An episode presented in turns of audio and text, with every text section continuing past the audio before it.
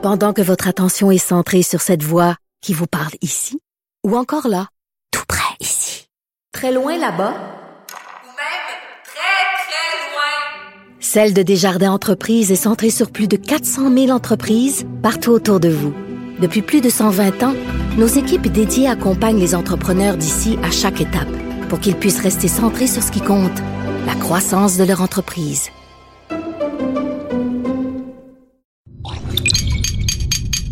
Cube Radio. Radio. Cube. Radio. Le retour de Mario Dumont. Deux heures d'info. De 15 à 17. Il provoque et remet en question. Il démystifie le vrai du faux. Mario Dumont et Vincent Dessureau. Le retour de Mario Dumont. Une nouvelle semaine qu'on commence. Vincent, bonjour. Salut Mario. Bonjour à tout le monde qui nous écoute en auto ou à la maison ou au bureau. Euh, bienvenue, on passe les deux prochaines heures euh, ensemble. Passez un beau week-end. Très beau week-end. Oui.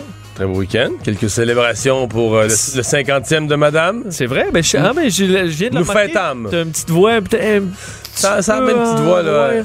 Non, mais ça a l'air que je suis pas le seul. là, que la grippe. Écoute, j'ai eu le rhume, mettons, pendant 72 heures. Ouais. Ça fait longtemps, là, au début janvier, mettons, le 6, 7, 8 janvier, je sais pas. Puis euh, depuis ce temps-là, j'ai toujours, comme le matin, je me lève, un petit peu de stock dans la gorge, poignet, les bronches, là, je respire toujours avec le- une démangeaison dans le fond des bronches qui affecte ma voix, les cordes vocales un peu irritées, puis ça, ça Donc, c'est pas parce que t'as crié. euh, Non, non, mais ça revient plus, là. de- Puis j'ai des collègues à TVA qui ont la même affaire. La grippe s'accroche. Mais pas la grippe, mais, le, le petit reste de grippe s'accroche dans. Mais là, de ce qu'on comprend, parce que là, c'est lundi, on peut en parler, mais t'avais une organisation quand même à faire. Oui, oui. une- C'est d'une un source peu de stress. surprise. Ouais, pas que stress. Non, ben, un petit. Pas excessivement stressé. Quand Non, mais même. faire un ouais, petit- non, j'ai- un beau sentiment du devoir accompli. Dans C'est fond, ça. une belle fête. Mais souvent, ceux qui organisent des surprises ou, euh, tu sais, au moment où la surprise est faite, que c'est réussi, là, c'est tellement Ah un ouais, poids qui s'enlève, là, en disant, OK, ça s'est pas su. c'est pas un poids. Moi, j'aime s'organiser. C'est le fun. C'est le fun parce que tout le monde est enthousiaste avant. Tout le monde veut participer. Ça a bien été. Euh, oui, peut-être que si la grippe s'accroche parce que la météo est. Oui.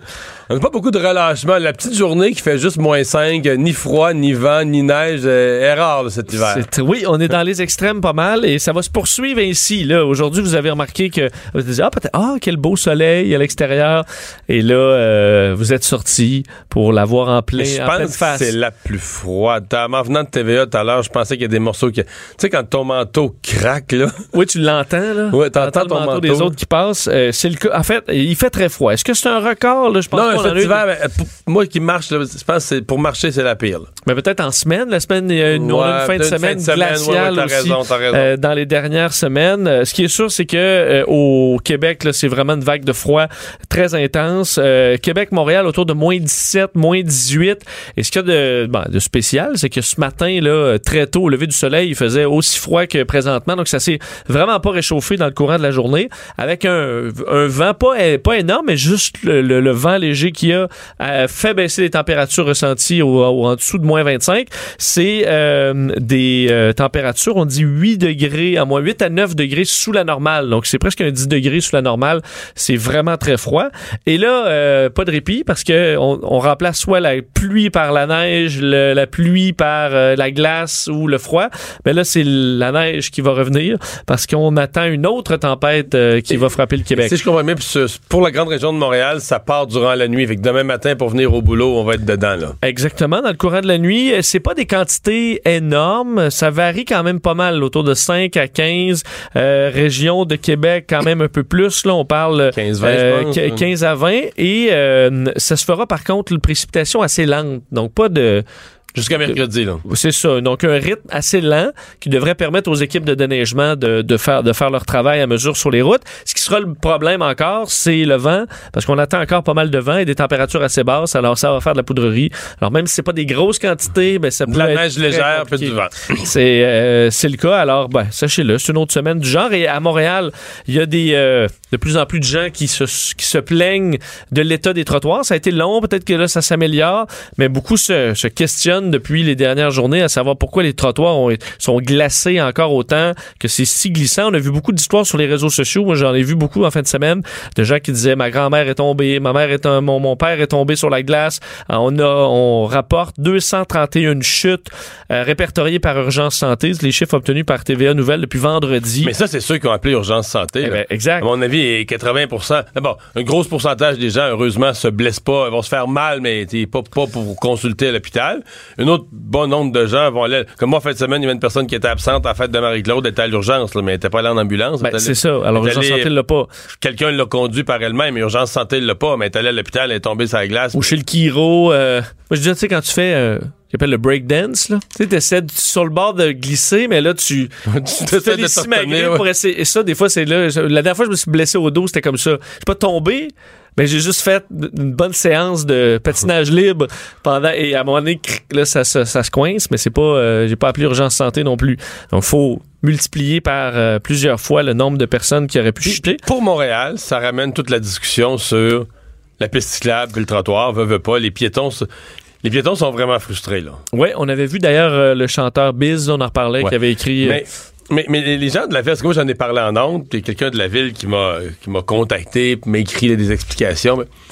Et la défense de la ville, c'est de dire, mais là, arrêtez de dire ça, là. Arrêtez de faire le lien entre trottoir et piste cyclable. Ce sont deux équipes distinctes. Tu comprends? Donc, Ah. il y a une équipe là, qui fait que les pistes cyclables. Donc, il, ça enlève pas de ressources pour les autres. Il y a une équipe qui fait que les pistes cyclables. Mais s'ils sont bons de même, Ah, ouais, il y a d'autres trottoirs. ouais, faire une coupe d'heure, ça. Non, mais c'est ça qui est absurde. Tu dis, oui, mais on parle euh, comme si on comprenait pas. Les, on comprend, là. On, on- on ne veut pas. Pas qu'on comprend pas. Il y a une équipe distincte, on s'en fout. là. Cette équipe distincte-là, mettez-là ces trottoirs. Arrêtez de déneiger la piste cyclable ou déneigez-la. J'ai pas de problème parce qu'on déneige la piste cyclable pour les gens. là, quand il y a plusieurs belles journées consécutives puis que les gens veulent faire du vélo d'hiver un peu, je peux me rallier à ça à la limite. Mais pas en priorité, là. Je veux dire, maintenant qu'il y a quatre jours pas déglacé, pas déglacé, pas déneigé la piste cyclable, c'est pas grave. C'est ça que je veux entendre la mairesse dire ça. C'est pas grave. Parce que je suis sûr qu'elle le dira jamais parce que. C'est le dernier, c'est le dernier déneigé. C'est ça. C'est pas parce qu'on a rien contre les vélos, c'est parce que c'est En hiver, par prioritaire. C'est Exact. ça. Je veux entendre la mairesse dire ça, puis elle le dira jamais. Parce qu'il y a trop de monde dans son parti qui sont de l'idéologie du cyclisme. Quelqu'un me racontait que euh, elle marchait. Écoute, le, le trottoir était tellement glacé, elle avait peur, puis tout ça. Fait qu'elle marchait sur la piste cyclable. C'est une, une femme, elle marchait sur la piste cyclable parce que euh, elle se sentait plus en plus sécurité. Et il n'y avait pas un vélo. À un moment donné, il y en a passé un, évidemment, euh, puis il faisait moins 29, là, puis un maniaque là, qui est passé en vélo, là, puis qui criait par la tête là, comme un sauvage. Ben non. Ben oui. Franchement. Mais c'est une religion, là. C'est pas du monde, c'est une religion. Et il y avait un piéton sur sa piste cyclable, là. Pour lui, là, lui, il est convaincu. C'est ça qui est beau, c'est que lui, là, il n'y a pas de doute, il est convaincu qu'il a raison. Il a dû raconter ça à d'autres cyclistes pendant la semaine d'après, là, qu'il y avait une folle, tu sais, piéton. Hey, il était sur notre piste cyclable, puis tout ça. Parce qu'il a raison. euh, c'est une dame âgée qui, si elle tombe, ben c'est peut-être la fin de. C'est Ouais. trop. Il arrive tellement de drames, personnes âgées qui tombent. Souvent, c'est c'est le début de la fin euh, des, des Ouais. blessures. euh, Mais là, une fois que tu une fois que revenir. perdu le contrôle des trottoirs comme ça, là, que c'est glacé, dur, dur, dur, là, là, la neige va retomber, là, là, ça va être de la merde, là, à enlever. Parce que c'est dur à enlever. Là, une fois que t'as toutes sortes de Ben. blocs, parce que la glace a des formes, là, par moton, par morceau, qui empêchent de passer à la gratte ensuite pour enlever la neige, puis là, on embarque dans une spirale, Ben. D'ailleurs, on parlait la semaine passée de la difficulté pour les- les- l'équipement de, de passer à travers la glace. Moi, la souffleuse est repassée devant chez moi hier, l'opération déneigement. Puis euh, on parlait au responsable, euh, au, au porte-parole de la ville la, la semaine dernière qui disait dans les bandes poudreuses, là, ça rentre là-dedans, il n'y a pas de problème. Puis il y avait une pète, écoute, une petite butte, là, mais de morceaux de glace. Puis tu devais entendre le bruit là, que ça faisait dans la souffleuse. Là. C'est ça, tu brises la machine, tu brises la machinerie trois fois plus. Là. ça doit être très, très dur pour ça. Et j'ai vu un gars, tu sais, on me parlait aussi de. C'est le temps de sortir du banc de neige là, avant que ça gèle. Et moi, en directement en face de chez moi, il y avait un, un jeune qui avait son, son, son petit- sa petite voiture. Donc lui, sa voiture était sous la neige, il a laissé passer l'épisode de pluie, puis il a laissé revenir l'épisode de froid. Exact. Ça fait une semaine que sa voiture est là. là. Et euh, Mais là, c'est quoi, ça, ça te prend un pic? il y avait une hache. Ouais, c'est ça. Mais une petite pelle en plastique, là, vraiment pas solide, puis sa hache, puis là, il va. Et, et en lâchant tous les seins du ciel. Il était vraiment à bout, mais je, je voyais le travail, puis je suis passé. tu sais, Souvent, je suis bon samaritain, mais je vais pousser quelqu'un. Mais là, il faisait froid, j'étais tanné. J'avais fait 4 heures de, de, de voiture pour m'en venir à Montréal. J'ai fait semblant de pas le voir. J'ai dit, garde, euh, arrange-toi, mon homme. T'as eu une semaine. Un pour- samaritain indifférent. Oui, j'étais ouais, un samaritain une autre fois. Euh, ben oui, parce que ça t'a pris beaucoup de temps à revenir de, de Québec parce que tu voulais prendre la 40. Là. Oui, j'étais parti T'étais sur la 40, J'étais en fait. sur la 40 et euh, heureusement, c'est Waze qui m'a euh, ben, sauvé. Euh, ça a été quand même long, là, mais juste avant Trois-Rivières, mon chemin m'a dit hop. Ben d'un, ça fait plus une heure. Ouais, C'est jamais, c'est jamais bon signe. Plus une heure, mais ça aurait pas été ça, ça aurait été plus 4 Plus heures. 3-4 heures Ben oui. facilement. Euh, là, j'ai passé par, tu sais, par le Ok, pont La Violette. Pont La Violette, revenu prendre la 20, ça arrive. C'est quand même pas l'idéal comme, comme, comme trajet, mais en raison de ce euh, carambolage poser une monstre. question? Oui. Comment tu peux faire Montréal, ben Québec-Montréal par la 40, qui est beaucoup plus long, là? Ben, c'est parce que au dé- ah, ben, c'est pas beaucoup plus long, c'est 10 minutes, là, moi, arriver chez moi. 15. Ben, Ça dépend où tu vas dans la ville. là. Ouais, mais Écoute, c'est Mario, vraiment je plus le fais long, là. chaque fin de semaine. Là. Mais c'est plus long, la 40, là. C'est 10 minutes. Sauf que euh, des fois, c'est plus rapide parce qu'il y a plus de trafic sur la 20.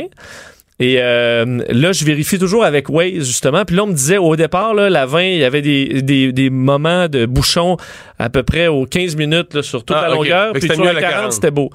Euh, c'était une erreur parce que ça, s'est- ça, s'est, euh, ça a mal viré. Mais là, c'était... Et aussi que, que la 20, là, à un moment donné, je vais vraiment tanner de la faire. là.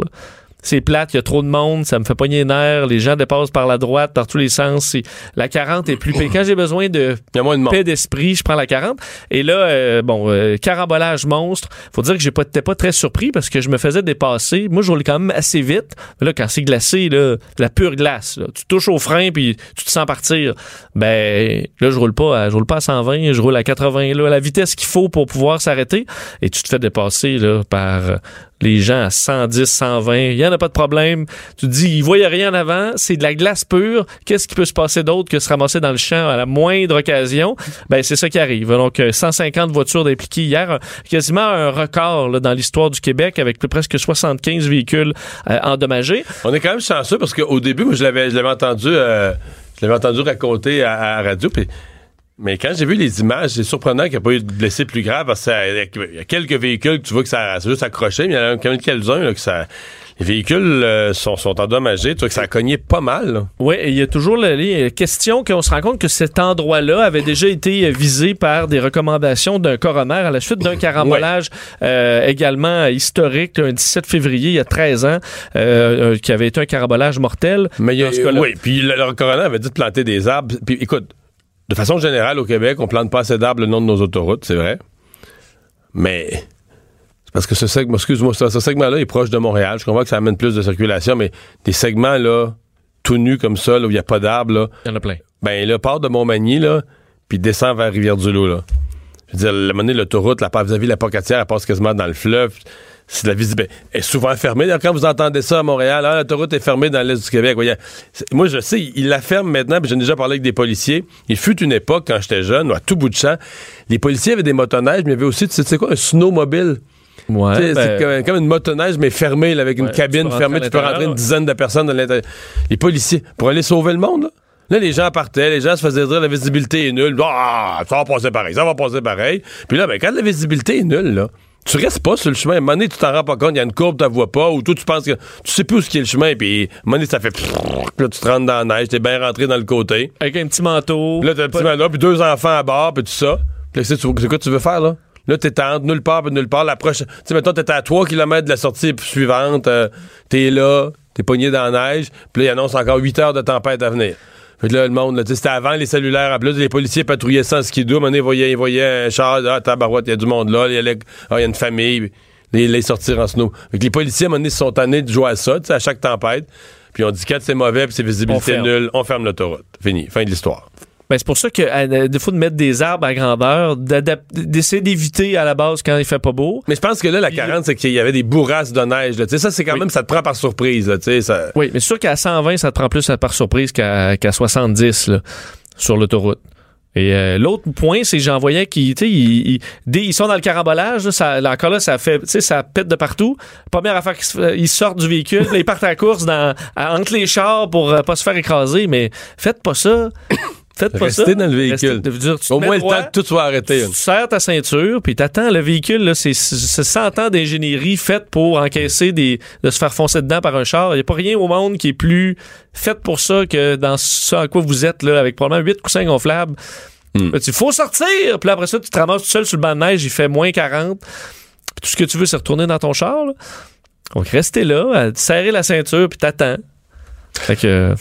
Voilà. Bon, euh, signe religieux, la CAC qui fait visiblement des, des consultations pour avoir un portrait de situation sur le nombre d'employés de l'État qui seraient visés par la loi qu'ils entendent déposer. Oui, on voit qu'ils font vont ça un pas euh, un pas devant l'autre euh, vers ce, ce- ce- bon cette, ce- ce- cette promesse électorale de la CAQ. Et ce qu'on apprenait, c'est que euh, le ministre le ministère de l'immigration, de, la, fait, de la diversité, et de l'inclusion du Québec. D'ailleurs, tu as reçu son le ministre Simon Jolin Barrette dans ton émission aujourd'hui euh, sur ce cette euh, question envoyée à des commissions scolaires euh, s'ils ont un dénombrement des professeurs, des enseignants qui portent un si- signe religieux.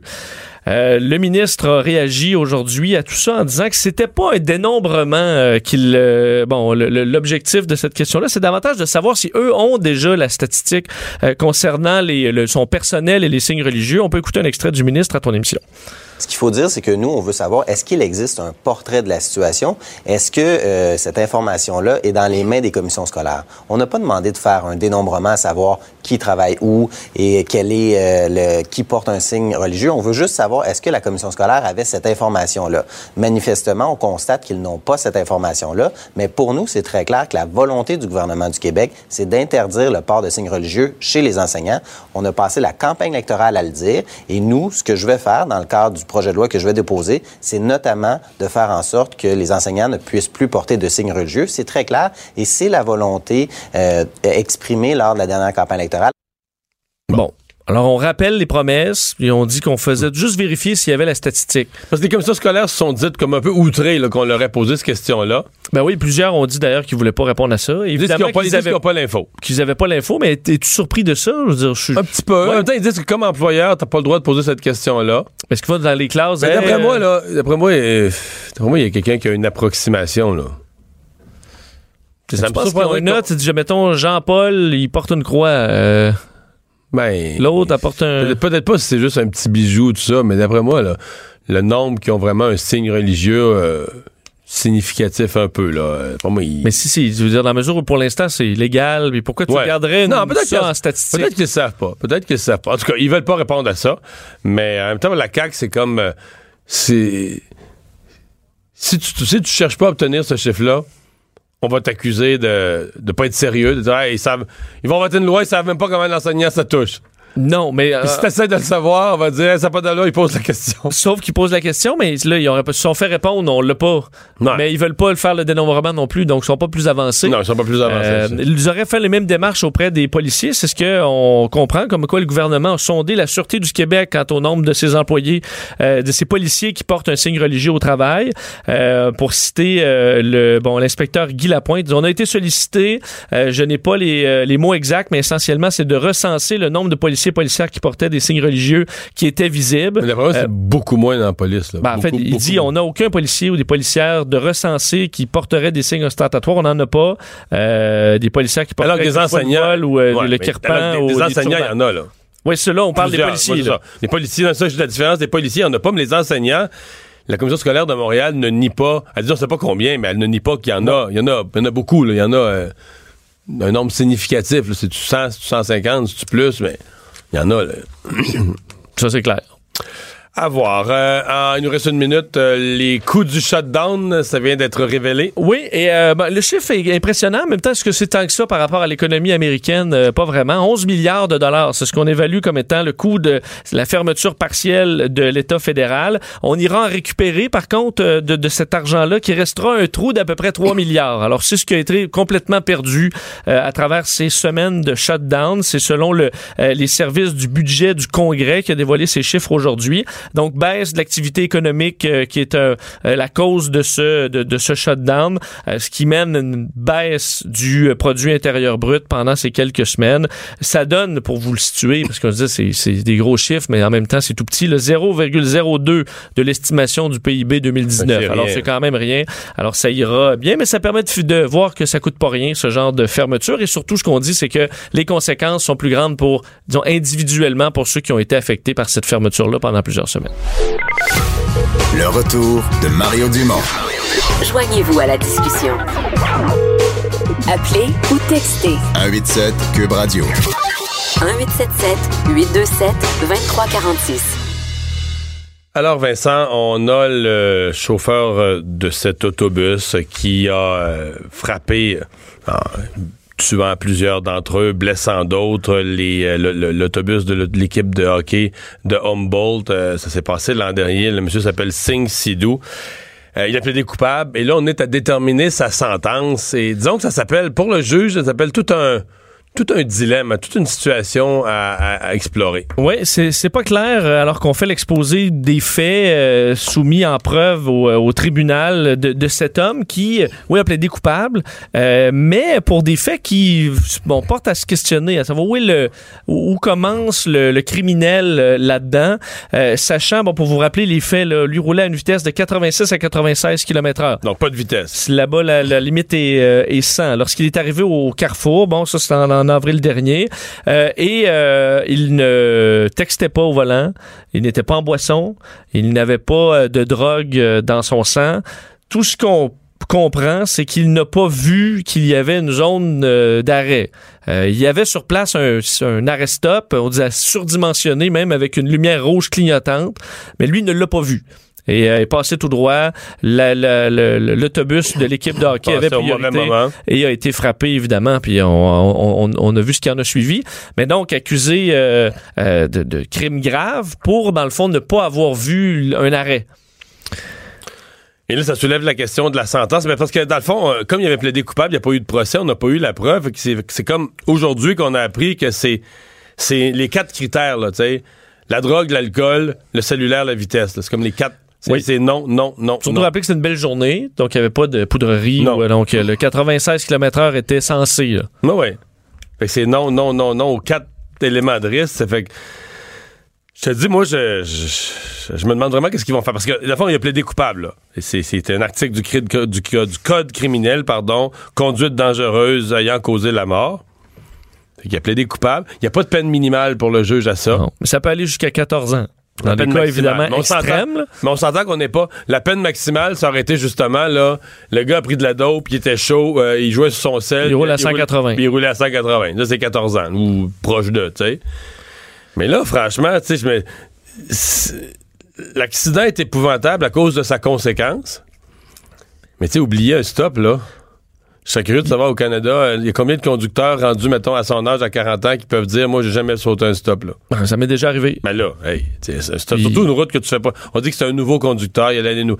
Parce que moi, je connais pas beaucoup, j'ai jamais traversé Saskatchewan, mais ça a l'air que les routes, c'est planche, il y a pas de cas. On, le- t'en- on le voyait sur les, les images. Des là, kilomètres, a rien, là. C'est plat, plat, plat, sur une ligne droite presque infinie. Puis à un moment donné, euh, il arrive un stop. Parce que tu croises une autre route, là. Là, tu le vois pas. Mais c'est grave, je veux dire, terrible. Mais c'est Est-ce que c'est criminel? Parce que moi, je me- ma- un de mes questionnements, évidemment, euh, le, le but là, des peines de prison, il y a un de protéger le public pendant un Contre certain une temps. récidive, là. Puis ce gars-là euh, tous les remords du monde. Je euh, pense pas qu'ils veulent le refaire, là. Absolument pas.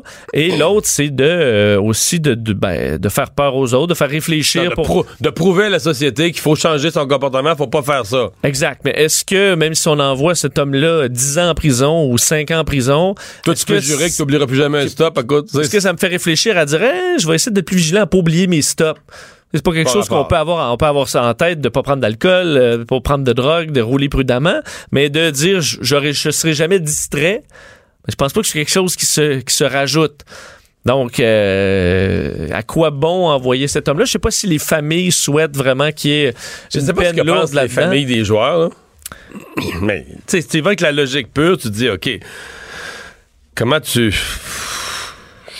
faut qu'il y ait une peine parce qu'il a plaidé coupable. Tu peux donner, je sais même pas en droit, il faudrait parler à un avocat, mais est-ce que tu peux donner une absolution complète? Le gars a plaidé coupable à 16 chefs d'accusation du code criminel. Mais d'abord, il faut qu'il y ait une peine quelconque. Mais est-ce que tu l'envoies en prison? Ben- euh, Radio-Canada, ce matin, dans un dossier, fait le parallèle avec euh, la dame au canard, qui a Qui a, eu qui a une 90 jours de prison. 90 jours de prison. Mais c'est parce qu'elle, elle a quand même, c'est pas juste une distraction d'une seconde, elle a posé une série de gestes, là. Elle a elle a arrêté, elle a freiné, elle a arrêté, elle a stationné le véhicule sur la voie de dépassement. Tu sais, elle a stationné son voiture sur sa, voie de dépassement pour laisser passer les canards. Puis après, elle une prise de décision. là. Puis après, elle est descendue de l'auto pour aider les canards à passer ou pas trop, là, les- les- faire le brigadier des canards. là. Tu sais, tout ça, c'est une série de gestes. Là. C'est pas un oubli ou une Alors que lui, là, c'est pas une série de gestes, c'est comme bang, t'oublies, paf. Est-ce que tu peux aller en prison pour ça? Ben- J'ai hâte de voir comment le juge va. Mais tu sais, tu lis l'histoire puis tu te dis, le pauvre gars, là, c'est épouvantable. C'est déjà arrivé quelqu'un, admettons, euh, dans le parc de Laurentides ou ailleurs, qui attrape quelque chose qui est tombé à terre, puis bifurque un peu de voix, puis fait fait un face-à-face. Ben, dans ce cas-là, ça devrait être aussi euh, conduite dangereuse. Même si c'est un oubli ou euh, de deux secondes. Ou Donc, euh, on verra la donc, suite. aujourd'hui, ce sont les, euh, les plaidoyers sur, euh, sur sentence. Donc, on aura sans doute là, plus, de, plus de détails sur ça. On nous dit qu'on a peut-être pour une coupe de jours. Donc, euh, voilà. Quelle sera, la, quelle sera la peine juste telle qu'établie par le juge? Le retour de Mario Dumont. Pour nous rejoindre en studio, Studio à commercial cube.radio. Appelez ou textez 187 Cube Radio. 1877 827 2346. Alors, on va tout de suite, tel que promis, euh, s'entretenir avec le chef du Parti populaire du Canada, Maxime Bernier. Bonjour. Bonjour, merci d'invitation.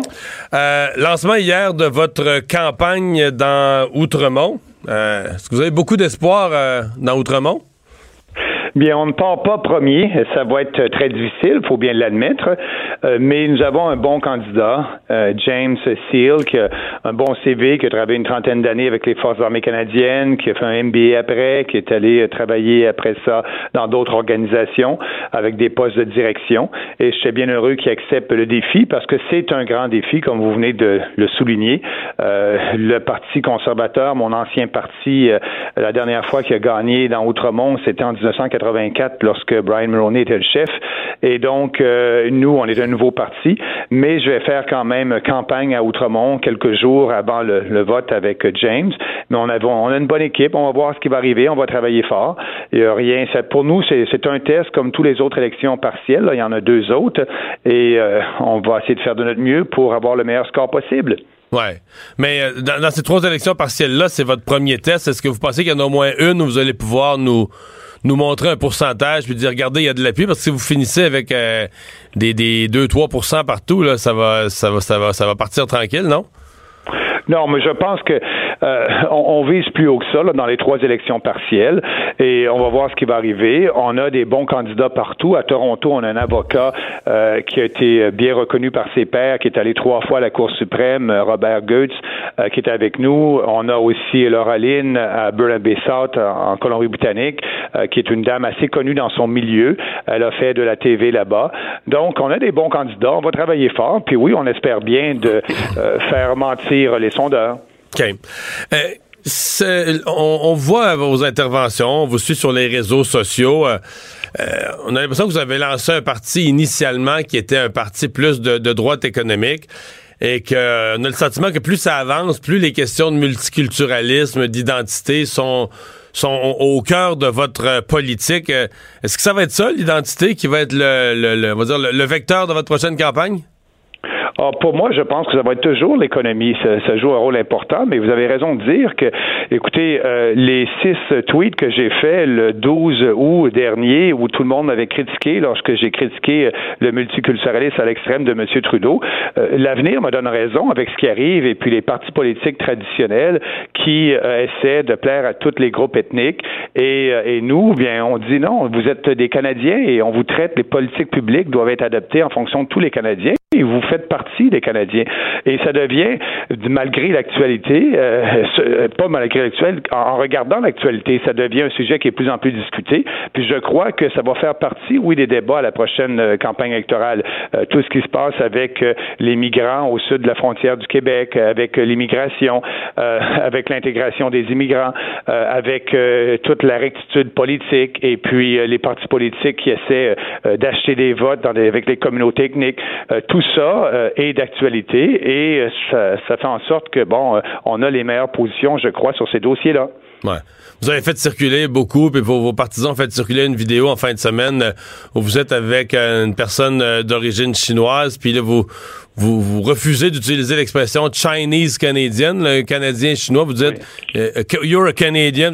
C'est ça votre message? Ben, effectivement, dans les politiques publiques, euh, le, gouvernement fédéral ne devrait pas faire des politiques publiques pour cibler des groupes ethniques. Et elle est, elle est très fière et elle m'a dit elle-même, elle est d'accord avec mes propos d'ailleurs, et elle m'a dit elle-même qu'elle est venue au Canada justement pour les valeurs de liberté et se partir en affaires ici au Canada. Donc, elle était tout à fait d'accord à l'effet qu'on doit la traiter comme une Canadienne et c'est ce qu'elle souhaite et, et, et c'est ce qu'il faut faire.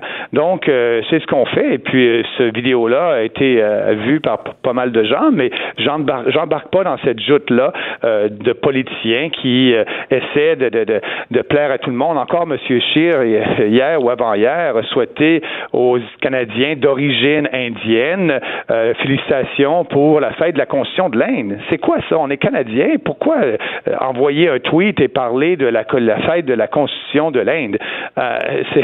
c'est moi, c'est pas ça. On, veut être premier ministre du Canada. On devrait célébrer la Constitution canadienne. Et, mais c'est ancré dans les partis politiques traditionnels. Et c'est ce qui fait en sorte, je pense, que les gens nous regardent de, plus en plus avec attention et, réalisent qu'effectivement, si on veut un pays uni et, fier, bien, il faut faire en sorte d'unir les Canadiens, non pas tout le temps les diviser en, en, Canadiens, euh, Chinois canadiens. non, vous êtes Canadiens et c'est tout. Et, effectivement, dans cette vidéo-là, euh, j'ai parlé assez fort en exprimant ce point de vue-là. Puis je pense que tu bien compris. Euh, quelle est votre lecture euh, de la, que sur un autre sujet, euh, de, la, politique étrangère, ces jours de, rentrée aujourd'hui à Ottawa, c'est vraiment marqué par tout ça, c'est-à-dire que en fin de semaine, on a même eu le, congédiement de l'ambassadeur en Chine.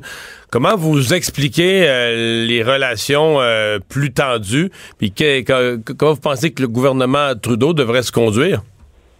Bien, premièrement, c'est désolant, euh, pas seulement avec la Chine, avec l'Arabie saoudite, avec euh, la Russie, avec les Américains. Les Américains, sur l'entente de libre-échange, on n'est pas capable de, de libérer les Québécois et les Canadiens du cartel de la gestion de l'offre et qu'on a des tarifs imposés à l'acier et à l'aluminium encore, malgré la signature d'un libre-échange.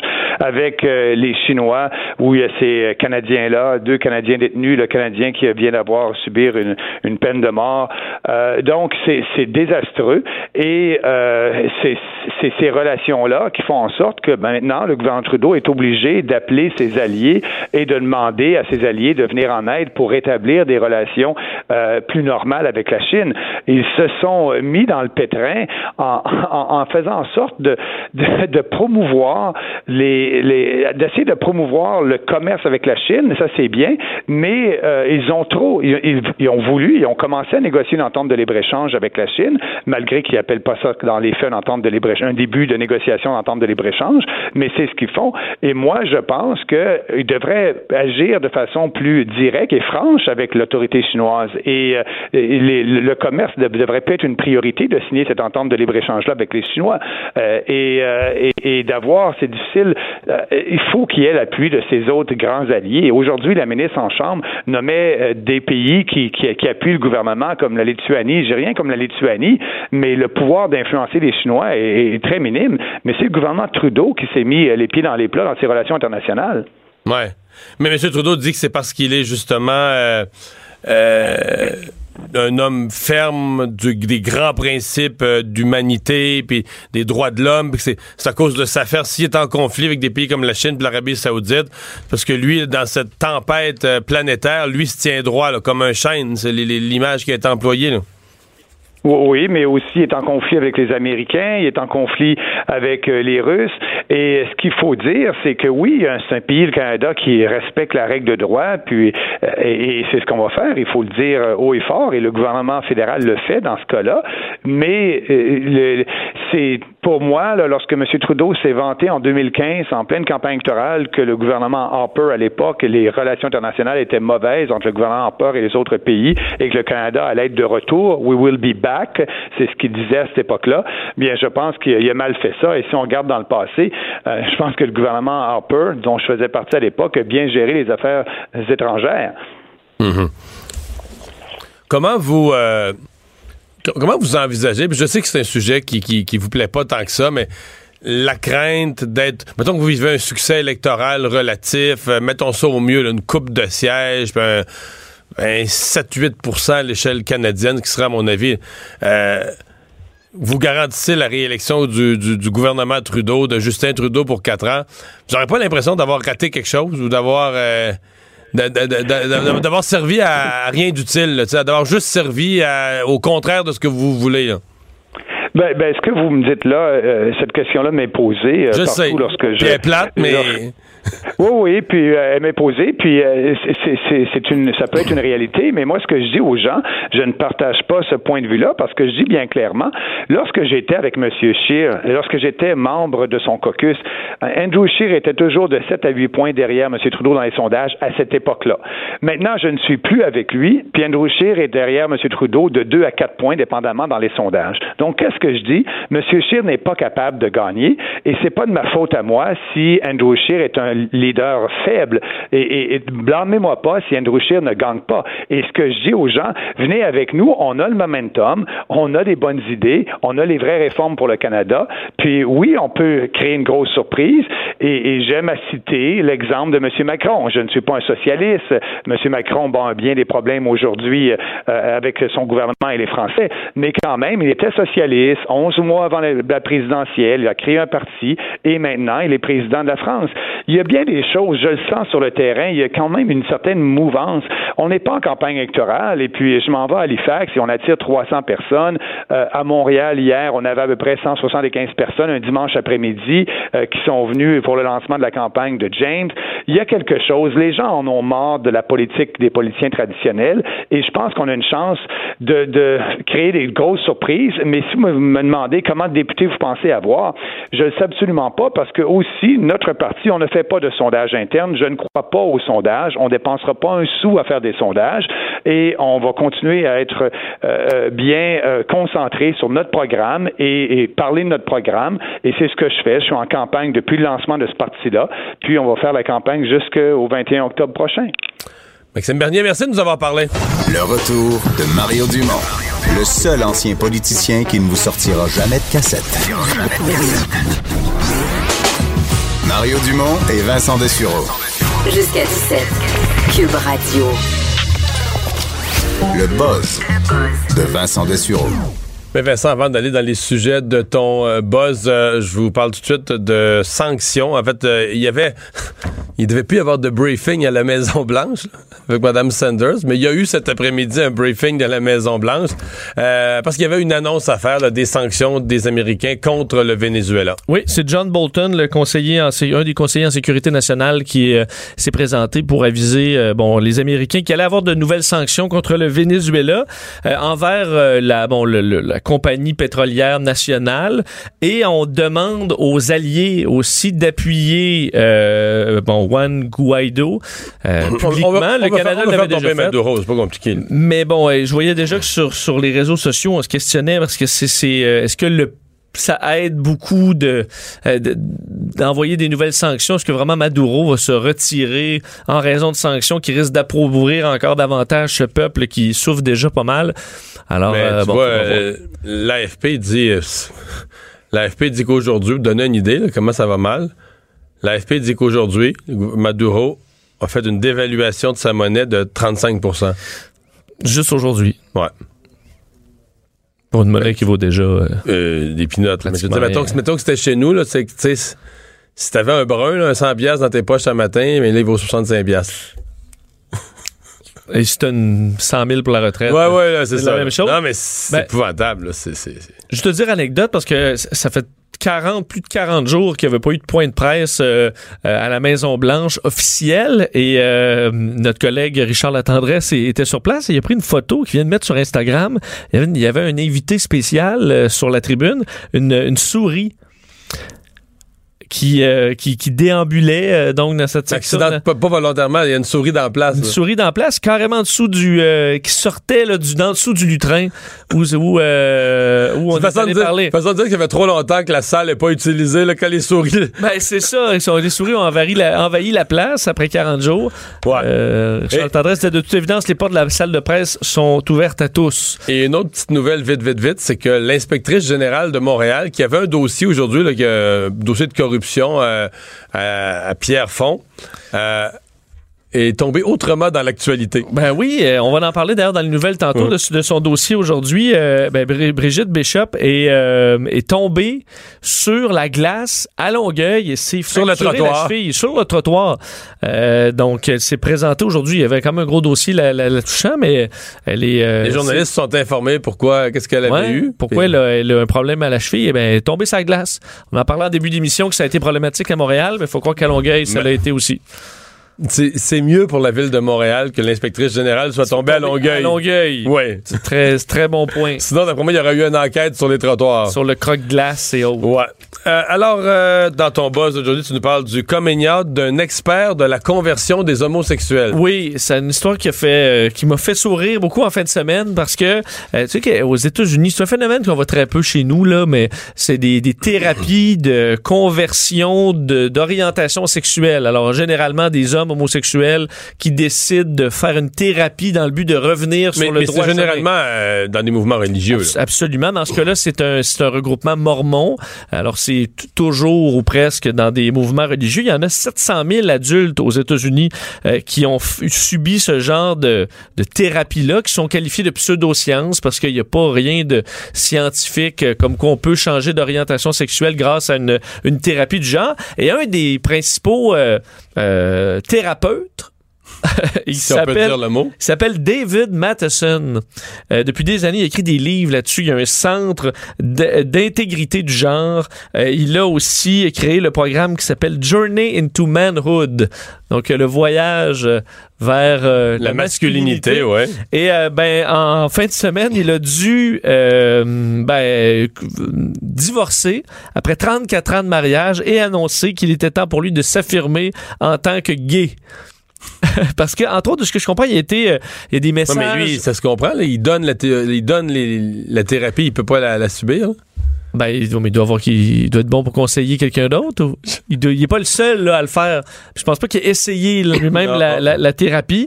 Et il dit qu'il a encore une foi religieuse, mais euh, non, malgré ses relations avec avec des hommes, euh, et mais s'excuse auprès de ses euh, écoute de ses patients parce que dont certains on dit certains qui se qualifient là, d'ex-gay euh, le considéraient David comme un parrain intellectuel. Et là, ben, le parrain, euh, Il est gay le lui-même. parrain, il est gay. Alors, c'est un petit peu, un petit peu difficile pour ces gens-là. Et euh, moi, ce que je, ma réflexion, c'est, écoute, c'est à David. Euh, bon, d'un, il y en a qui trouvaient ça triste, il y en a qui trouvaient ça drôle cette histoire-là. Mais ce qui est sûr, c'est que ça a pas surpris grand monde. Là. Tu sais, les Non. thérapeutes du genre, tu dis, écoute, Ouais. peut-être un petit quelque chose, Tu à- consacres ta vie à ça. euh, peut-être un petit quelque chose de pas réglé. Hein. C'est quelque chose qu'on dit souvent à la blague. Il faut croire que ça arrive, Ouais. euh, ça arrive dans la vraie vie aussi. Ah, tu dis après 34 ans de mariage? Ouais. Donc le gars, il a, a 55-60 ans. là. Oui, oui, oui, il y a une longue, longue carrière dans ce, dans ce domaine-là. L'air frais dans une croisière, est-ce un mythe? Oui, euh, pour ceux qui font beaucoup de croisières, là, on se dit, euh, moi j'en ai jamais fait. j'en ai mais- fait une, j'ai aimé ça. T'avais aimé ça? Ouais. Mais est-ce que t'avais... l'air frais dans le bateau ou dehors? Sur le pont, euh, l'air est assez frais, là? Ouais, mais tu te dis, écoute, on est en pleine mer, euh, il doit avoir une qualité de l'air incroyable, alors Ben, qu'on tu est... quand t'es sur le pont, là? Ben, pas quand t'es sur le... Ben, dans le bateau, là. Dans le bateau. Ben ça, je me méfie un peu, là, parce que Ben, c'est à ça. l'intérieur, là, euh, C'est plus difficile. quand il y a une foule captive d'un lieu, que ce soit un avion, un bateau, à l'intérieur, quand les fenêtres sont pas ouvertes, c'est toute la même air qui se recycle avec tout le monde qui respire. là. Et aussi avec euh, la une production de pollution. Que ça pollue énormément des bateaux de croisière. Ça brûle euh, à peu près le pire euh, fuel euh, qui, peut exister. Et selon des, une étude faite par un centre de santé, le de John Hopkins, on fait des tests sur quatre navires qui euh, voguent là, dans les Caraïbes, donc des coins où souvent les, les Québécois peuvent aller, des navires comme le Carnival Liberty, Carnival Freedom, le Holland America Amsterdam et le Princess Emerald, euh, pour aller voir la qualité de l'air à l'intérieur. Et on se rend compte que c'est aussi pollué qu'un coin de rue à Beijing. ou euh, on dit la, une gare à Taipei. Alors, les, les- parmi les villes les plus, les plus polluées euh, au monde, ou du moins la qualité de l'air est très négative. Santiago aussi. Euh, donc, des endroits où on, a énormément de particules dans l'air qui sont nocives. Ben, ça équivaut à ça, à être dans un bateau de croisière, du moins selon leur test, qui arrive à jusqu'à 33 000 euh, particules par euh, centimètre cube, ce qui est pratiquement ce qu'on retrouve euh, dans un coin de rue achalandé euh, de, de Pékin. Le problème qu'on vise, c'est beaucoup les, euh, la les moteurs diesel, évidemment, quoique les compagnies ont déjà répliqué. Carnival a déjà dénoncé cette étude-là, la qualifiant de complètement ridicule.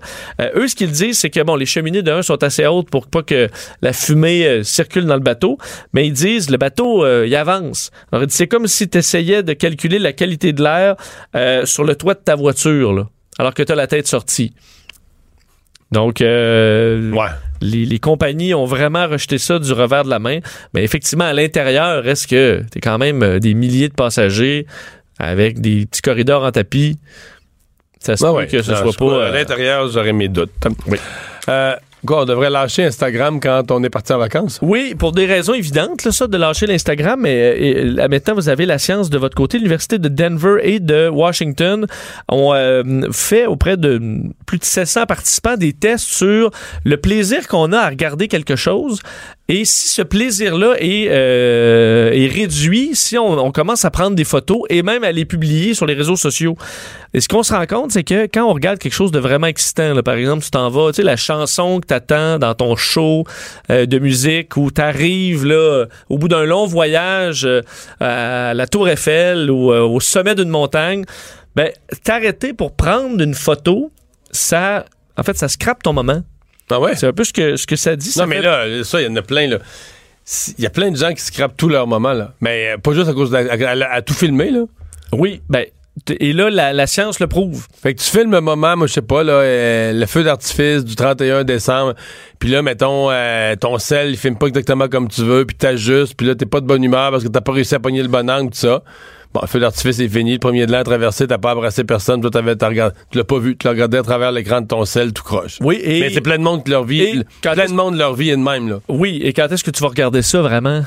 Dans ta vie? Là? Ah, je vais aller regarder le feu d'artifice sur mon écran. Qui regarde ça, le feu d'artifice? plutôt que de vivre le moment, À plein, tu le moffes. tu le moffes et, euh, et tu, tu le retrouveras jamais. Et ce qu'on dit, c'est que l'effet est, est zéro pour des moments qui sont juste le fun sans plus. En fait, de même une échelle, tout ce qui est...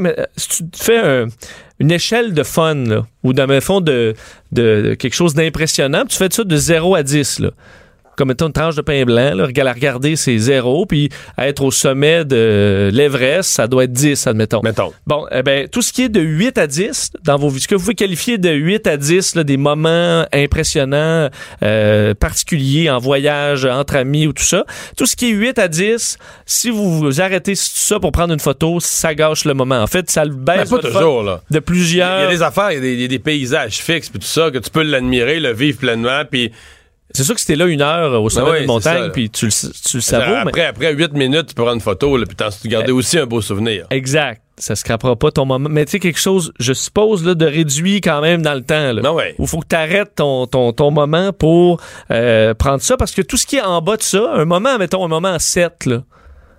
Un Ouais. souper, euh, mettons, avec des gens que t'aimes, mais tu sais, tu peux les voir souvent, ben, même si tu prends une photo, ça n'a aucun effet. là. Tout ce qui est régu- joie régulière, aucun effet. Mais des moments particuliers, il faut les vivre à 100%. C'est ce que eux disent. Et de les publier euh, aussi, de penser à les publier, puis l'angle pour les publier, ça réduit encore plus le plaisir qu'on aurait à le faire. Euh, et aussi, si pendant un événement important, tu, ben, tu textes, euh, tu tweets, euh, tu, ben, là, ça scrape tout aussi. Alors, si pendant que tu regardes ton feu d'artifice, ben, tu, tu textes au milieu, ton niveau de plaisir est en chute libre. Il retombe. Ouais. Bon. Euh, les paris au Super Bowl, Ouais, un mot sur les paris. euh, sont qui- pas intéressants. Les paris sont pas intéressants? Mais non. Pourquoi? Mais là, parce qu'il n'y a pas de Super Bowl. là. Parce que le Super. Bowl t'intéresse pas, c'est pas tes équipes. Mais non. euh, Puis les Pats vont gagner, puis ce sera même pas intéressant. Ben, peut-être pas. Tu penses que tu vas, tu dis vraiment, euh, Mais je m'en réjouis pas, là, mais pour moi, euh, ouais. t'as déjà euh, lâché la, lancé la Je sais serviette. pas si je vais le regarder.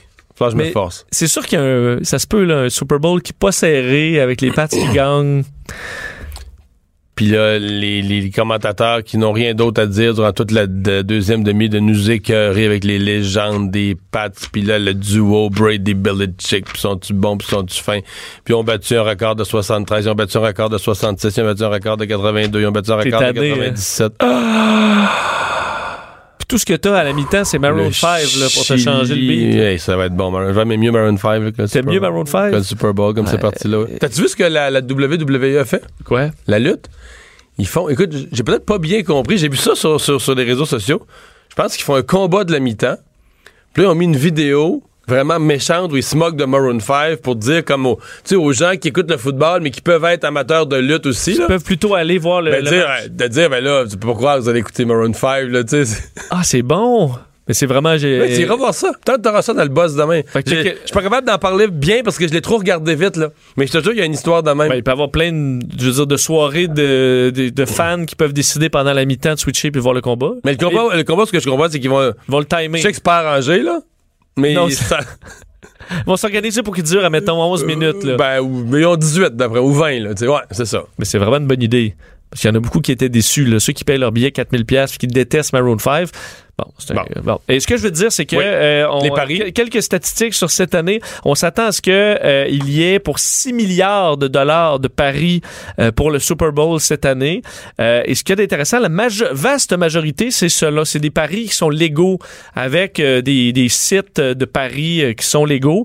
Euh, Là-dessus, on parle de 22,7 millions d'Américains qui vont euh, faire des paris sur le Super Bowl euh, légalement, un, presque 2 millions illégalement et un autre million sur des sites euh, offshore, euh, donc euh, différents. C'est selon la American Gaming Association.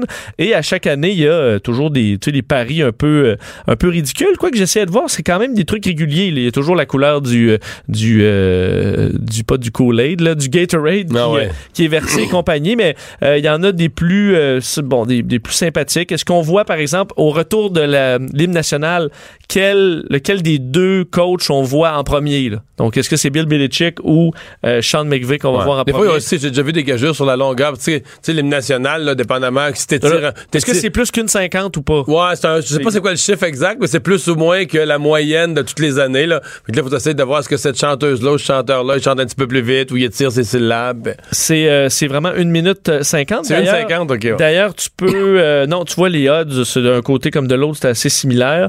Euh, sinon, bon, les chansons de, de, de Maroon 5 et aussi qui va arriver. Est-ce qu'un des performeurs, des, euh, des, des personnes sur le, le- la scène va tomber?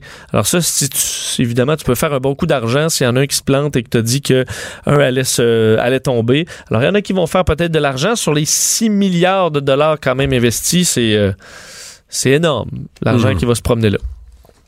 Mais c'est quelque chose. En fait, c'est quelque chose que je pourrais faire, ça. Gager toutes ses pattes, parce que moi, je suis vraiment bad lucké. D'après moi, si je mets de l'argent sérieux ses pattes, ça, ils vont peut-être perdre. Moi, je pense de même souvent, parce que vu que je les, je suis rarement, euh, je mets jamais de l'argent sur la, en fait, je mets pas d'argent, mais je parie toujours sur la mauvaise équipe. Ben, je mettrais de l'argent. C'est sûr que si tu mises, si les deux ont mis sur les pattes, les autres gagnent. là. Si les deux ont mis sur les pattes, Oui. il va arriver quelque chose. Je suis sûr. Au pire, on fait de l'argent, on arrive lundi matin, puis on est de bonne, heure- de bonne humeur. Soit on a même. fait de l'argent ou on est tout pimpant en disant qu'on a fait virer le Super C'est Bowl. On win-win. devrait faire ça. C'est donc ben bon. On va se trouver quelqu'un pour parier là dans Mais non, on va parier, on va parier en ligne. Là. en ligne? Ben oui. Le retour de Mario Dumont. Jusqu'à 17. Parce qu'il ne prend rien à la légère. Il ne pèse jamais ses mots. Cube Radio. De retour, euh, Vincent, euh, c'est une nouvelle avant de tomber dans nos autres nouvelles. Reuters annonce que les Américains devraient, à la fin de l'après-midi, on parle peut-être de 16h30, là, euh, faire tomber les accusations là, qui sont derrière euh, la demande d'extradition de Meng Wanzhou. Oh. Donc, la directrice financière de Huawei. On va garder un œil là-dessus. Mais de toute façon, ça peut pas traîner. Ils ont jusqu'à mercredi, là. hein? pour le, par rapport au délai depuis son jour d'arrestation. Il faut que si, si rien s'est passé, ma compréhension, c'est que si rien s'est passé mercredi, elle est, par le Canada, il est libéré de, le Canada doit rêver que ça arrive, là, mais Oui. ça, arrive, ça arrivera pas, mais libéré de facto parce que le délai serait dépassé. Euh, parlons, euh, oui, dans l'actualité de la météo euh, passée qui a laissé ses traces sur les trottoirs et à venir. Oui, euh, on- bon, aujourd'hui c'est une journée de froid, puis les journées euh, se suivent et ne se ressemblent vraiment pas cet hiver parce que on a eu de la neige, de la poudrerie euh, hier. Aujourd'hui c'est le froid avec le beau soleil et ce sera le retour de la neige dans les prochaines heures. Euh, autre tempête, pas une immense tempête, mais quand même on parle de tempête et d'avertissement chez Environnement Canada, quand même d'importance pour une bonne partie du Québec. Les températures là déjà aujourd'hui c'est une situation qui est difficile avec des températures de moins 17, moins 18 qui sont restées stables toute la journée. Ça s'est pratiquement pas réchauffé avec un ressenti autour de moins 25. Euh, la nuit prochaine, ce sera encore très froid et ensuite, ce sera euh, de la neige. On attend euh, 5 à 15 cm, un peu plus du côté de Québec, un petit peu plus euh, vers, vers l'est aussi. Euh, des précipitations quand même à un rythme assez lent. Alors, ça permet aux équipes de faire leur travail, mais beaucoup de vent encore. Alors, on attend beaucoup de poudrerie et qui devrait compli- compliquer la situation encore pas mal sur les routes dans les prochaines heures. Et euh, les euh, trottoirs qui euh, causent des ennuis au point où on a notre collègue Yves Poirier aujourd'hui qui a passé la journée à s'intéresser euh, au déneigement comparatif des trottoirs et des pistes cyclables à Montréal. Oui, trottoir glacé. Beaucoup de gens euh, s'en sont plaints. On, on rapporte 231 chutes euh, dans le cours, en fait, depuis vendredi par urgence santé. qui ont requis l'ambulance, là. Exact. Ça, c'est des gens qui appellent l'ambulance. C'est, vous pouvez multiplier chutes- ça par chutes plusieurs extrêmes, fois ça, euh, pour avoir le, le- le réel verdict. D'ailleurs, on a, je voyais qu'en fin de semaine, on avait finalement sorti ce qu'on appelle le croque-glace, espèce de rouleau qui casse la glace. On disait, ah, c'est parce qu'il faut vraiment des conditions précises pour, euh, faut qu'il y ait une certaine épaisseur de glace. Si, si c'était pas le temps de le sortir là, ça va jamais le pas temps. quand est-ce là. que tu vas le sortir. Exact. Alors là, ces machines-là sont sur euh, sont, sont au travail avec également l'épandage d'abrasif. Alors on reprend le dessus, mais ça a été très très difficile pour bien des gens. Puis on voyait sur les réseaux sociaux beaucoup de, de personnes qui se plaignaient d'avoir vu un proche, euh, leur grand-mère, leur mère, leur père, leur frère euh, avoir euh, s'être blessés dans les derniers jours sur les euh, trottoirs glacés à Montréal et ailleurs, parce qu'on disait que la euh, que la, la vérificatrice du de, à Montréal est tombée carrément, s'est cassée la cheville euh, à Longueuil. On va revenir à elle parce qu'elle a sorti un dossier aujourd'hui, mais avant, euh, puisqu'on est dans la météo, il y a le, le traversier euh, entre, oui, on parle encore de lui, là, entre Matane et Bécomo. Présentement, c'est temporairement le traversier des îles de la Madeleine, le CTMA, qui est là, je pense, jusqu'à demain. Oui. Mais il y a eu de la misère, lui aussi, là. Euh, oui, aujourd'hui, ça a été difficile. C'est vraiment pas une saison parfaite pour la traverse Matane, mais Bécomo, Godbout. Euh, on, d'ailleurs, aujourd'hui, le CTMA qui a eu énormément de difficultés à se, euh, bon, à s'accoster en raison des glaces, euh, donc de la température qui était très difficile. Et alors qu'on voyait le CTMA essayer de faire son travail, on voyait un petit peu plus loin au large le NM Apollo, donc ce navire usagé qui va venir remplacer le CTMA qui attendait au large euh, que l'opération se fasse. C'est le 1er février que le CTMA va retourner euh, aux, euh, aux îles de la Madeleine. Et là, le NM Apollo qui va prendre la relève, il a réussi à, bon, à s'accoster au quai de Matane vers 15h30 euh, aujourd'hui. Donc, il y a à peu près une quarantaine de minutes. Et va prendre euh, la relève pour quelques temps. On sait que c'est un navire beaucoup plus petit. Alors, euh, Quand il va arriver ça, dans, quand il va arriver dans le vent puis les glaces, ça va peut-être paraître qu'il est plus petit, là. hein. ça va peut-être Ça, ça paraître. frappe moins fort. Mais euh, je pense aussi que c'est parce qu'on a vraiment un œil sur la traverse avec tous les problèmes, puis le triple changement de bateau d'un à un autre à un autre. Parce que le Camille Marcoux, là, qui faisait ce traverse-là à l'année longue, là, en janvier, en février, là, pour vrai, c'est parce que c'est- on le disait pas aux nouvelles, là, mais mettons 40 minutes pour accoster, ça arrivait, là. Régulièrement. là. Il y a beaucoup de glace à un moment donné. Ouais. Selon que le vent pousse plus vers le nord, vers le sud, ça accumule la glace. Plus souvent, ça accumule la glace vers Matane, là, vers la côte sud, mais tu sais, t'as des grands vents, c'est déjà dur de naviguer, t'arrives dans des tas de glace. Ben, je l'ai vu s'accoster au moins, euh, au des centaines de fois, là, parce que j'ai travaillé à matin Ah ouais, avec la vue sur la traverse. Puis tu as raison que des, des fois, c'est des heures de temps. Là. Tu le vois quand comme un quand bouchon, euh, comme un bouchon sur euh, une mer agitée, là, tu sais, qui monte, descend, monte, descend pendant des heures. Puis tu dis, Hey, les gens qui sont sur, euh, sur le bateau, ils doivent pas avoir de fun, mais ça arrive effectivement souvent. Euh, parlons donc, oui, de l'inspectrice générale de Montréal qui a euh, mis à jour euh, une façon qu'une entreprise aurait trouvée à Pierrefonds pour euh, gonfler les factures. Oui, et ça nous rappelle certains souvenirs hein, de- d'entrepreneurs qui surfacturent avec différents stratagèmes. C'est bien qu'on garde l'œil ouvert pour essayer d'étouffer le plus ce genre de stratagème. Euh, un rapport du bureau de l'inspectrice générale de Montréal déposé aujourd'hui blâme l'entreprise Construction Lavacon euh, qui a décro- décroché entre autres un contrat pour la bibliothèque de Pierrefonds, un contrat de 20 millions de dollars. Et ce qu'on euh, bon, euh, dénonce, c'est que depuis 2017, on aurait installé un stratagème qui permet de gonfler euh, le prix de certains travaux. En fait, c'est que Construction Lavacon euh, utilisait plusieurs sous-traitants pour ces contrats et les forçait en quelque sorte, là, elle leur demandait indûment une compensation de 5 à 15% des montants facturés. Alors le, le, sous-traitant réclamait, bon, je veux facturer 10 000 ben euh, Lavacon, eux disaient, ben vous devez nous donner un 10% de ça en frais qu'on justifiait comme étant, ben nous on vous défend auprès de la ville dans certains dossiers. Euh, et là, ce que faisaient les compagnies par la suite, ben, c'est qu'ils se faisaient dire, ben t'as juste à monter ton prix auprès de la ville, euh, comme ça on va arriver, euh, on va arriver égal. Alors plusieurs des travaux qui ont été faits par les sous-traitants auraient été surfacturés en raison de ce stratagème. Euh, dans le cas, par exemple, d'un contrat de 13 500 dollars, euh, du moins c'est l'évaluation par un sous-traitant, a été facturé plus de 15 000 dollars par Lavacon. Euh, le sous-traitant, lui, a été payé 12 000. Alors Lavacon se faisait un 3 000 dollars comme ça, et on accumulait l'argent au fil du temps. Alors euh, ça a permis de lever comme ça de l'argent à la ville. Ce que l'inspectrice générale Brigitte Bishop, qui sait, je vous le disais, m'ont cassé la cheville, euh, jugeait la situation, bon, jugeait ça inadmissible et recommande que la firme soit bannie des contrats de la ville pendant cinq ans. Alors, il faudra voir s'il y aura une suite euh, pour eux et des conséquences. Ben, ça, on va euh, souligner demain le deuxième anniversaire de la tuerie, de la fusillade à la mosquée de Québec. Il y a notre collègue Pierre Jobin, d'ailleurs, qui a eu une, une entrevue très personnelle, très, euh, très particulière avec une des, un des survivants. Oui, et qui lance un appel à la ministre de la Santé, euh, Daniel McCann, parce qu'il aimerait avoir des soins de physiothérapie à domicile. Un homme qui a été euh, très gravement blessé lors de cette euh, fusillade au Centre culturel islamique de Québec, qui s'appelle Amen Derbali, a reçu, lui, sept balles euh, du tireur.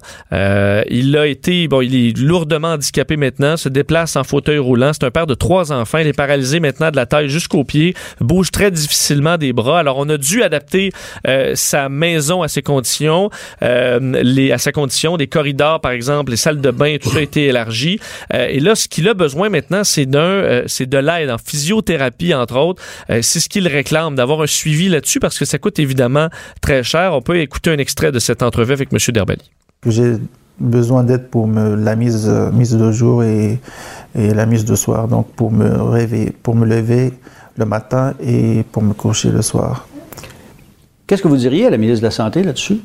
C'est juste de, de pouvoir avoir des, des, des, euh, des, des services en fait de, de physio au moins à, à domicile quelques fois par semaine ou deux fois par semaine par exemple, si c'est possible.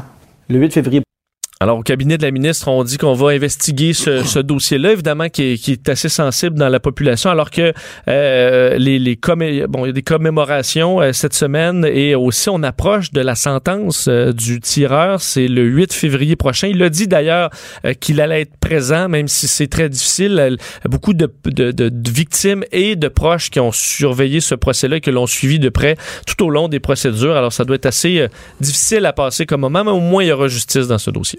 Et Vincent, vite, vite, là, on a Michael Jackson dont la famille. En fait, il y a eu un documentaire fait sur lui, puis là, il y a la famille qui euh, euh, est outrée de ce documentaire Oui. et de ses conséquences. qui parle d'un lynchage carrément public pour euh, Michael Jackson. C'est un documentaire. Moi, j'ai pas encore vu. J'ai lu beaucoup sur le documentaire. euh, je- et, et ce qu'on peut voir là-dedans, vraiment, ça glace le sang. Ça donne un terrible portrait de Michael Jackson comme étant un abuseur en série d'enfants, les enfants qui étaient à ses côtés pendant plusieurs années dans certains certains cas, tissaient des liens euh, très proches avant de les C'est pas rejeter la- carrément à l'âge de C'est pas la 14 ans. première fois. C'est pas la première fois qu'on entend ça. Il y a eu des, euh, des gens qui l'ont défendu, entre autres, euh, bon, des fans, mais aussi des, des enfants qui ont été auprès de lui, comme Macaulay Culkin, qui a dit que lui, bon, euh, Michael Jackson n'avait, n'avait jamais rien fait.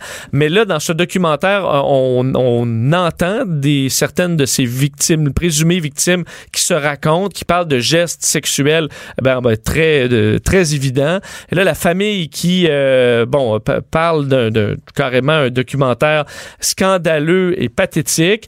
Euh, au festival du film de Sundance, on a diffusé le, le film et bon, il y a plusieurs personnes qui étaient euh, qui étaient présentes. Ça a circulé beaucoup sur les réseaux sociaux, ça a créé une certaine euh, tempête, surtout que beaucoup d'internautes se disent bon scandalisés, des gens qui défendaient même Michael Jackson et qui ne le défendent plus aujourd'hui au niveau de ses fans.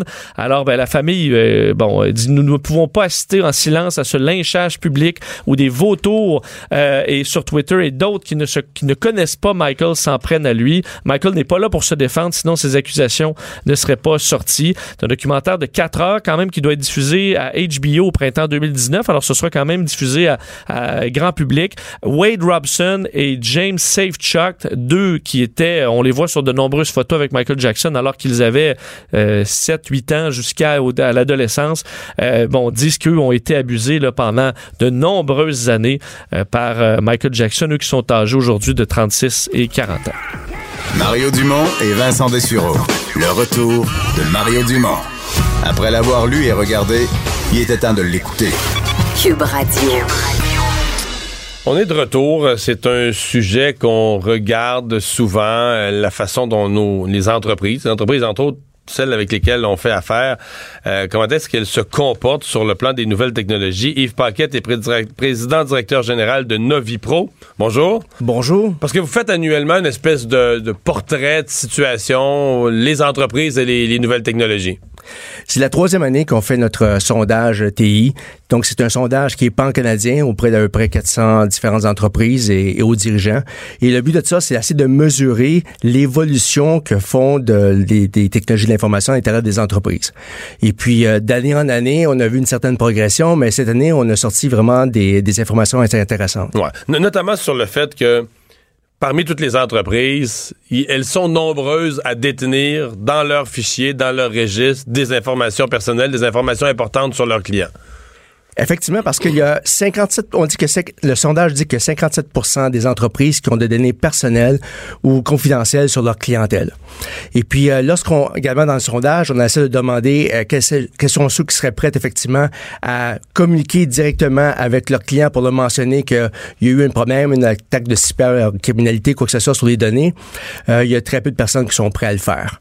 Donc Euh, la majorité, s'ils vivaient une attaque chez, dans leur entreprise, ils tairaient ça, ils diraient pas, ils avertiraient pas les clients. Ben, si on regarde le sondage, on voit par exemple, euh, dans 76% des cas, ils seraient prêts à, de le dire à leur supérieur. Après ça, ça tomberait à 57% au niveau des hauts dirigeants et seulement à 49% auprès de leurs clients.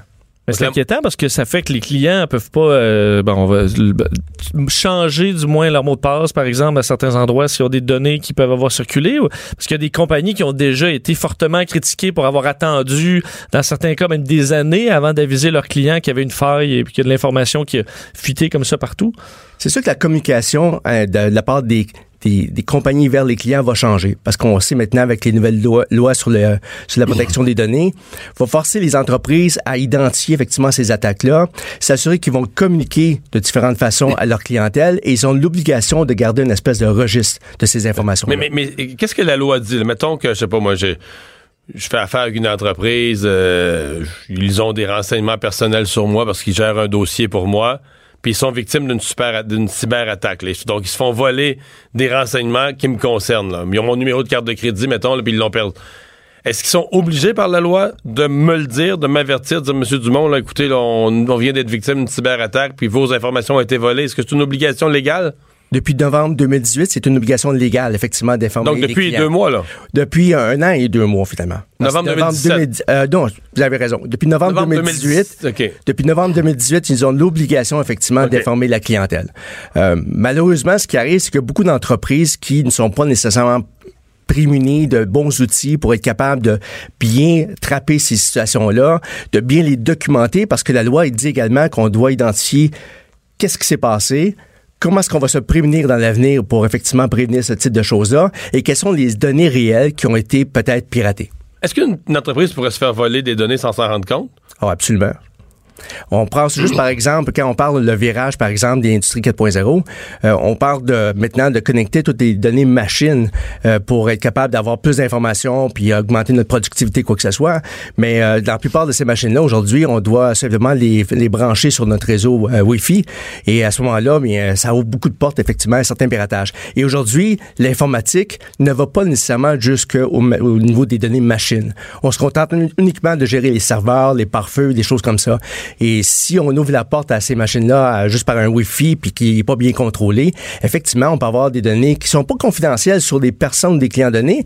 Mais si par exemple, moi, je dois produire un, un certain produit pour un client et que j'ai la recette du client parce qu'elle est personnelle de ce client-là et que je me fais voler de ma recette parce qu'on a réussi à scanner l'information qui circule sur ma machine de production, ben pour moi, c'est aussi euh, une attaque cybercriminelle que je dois identifier.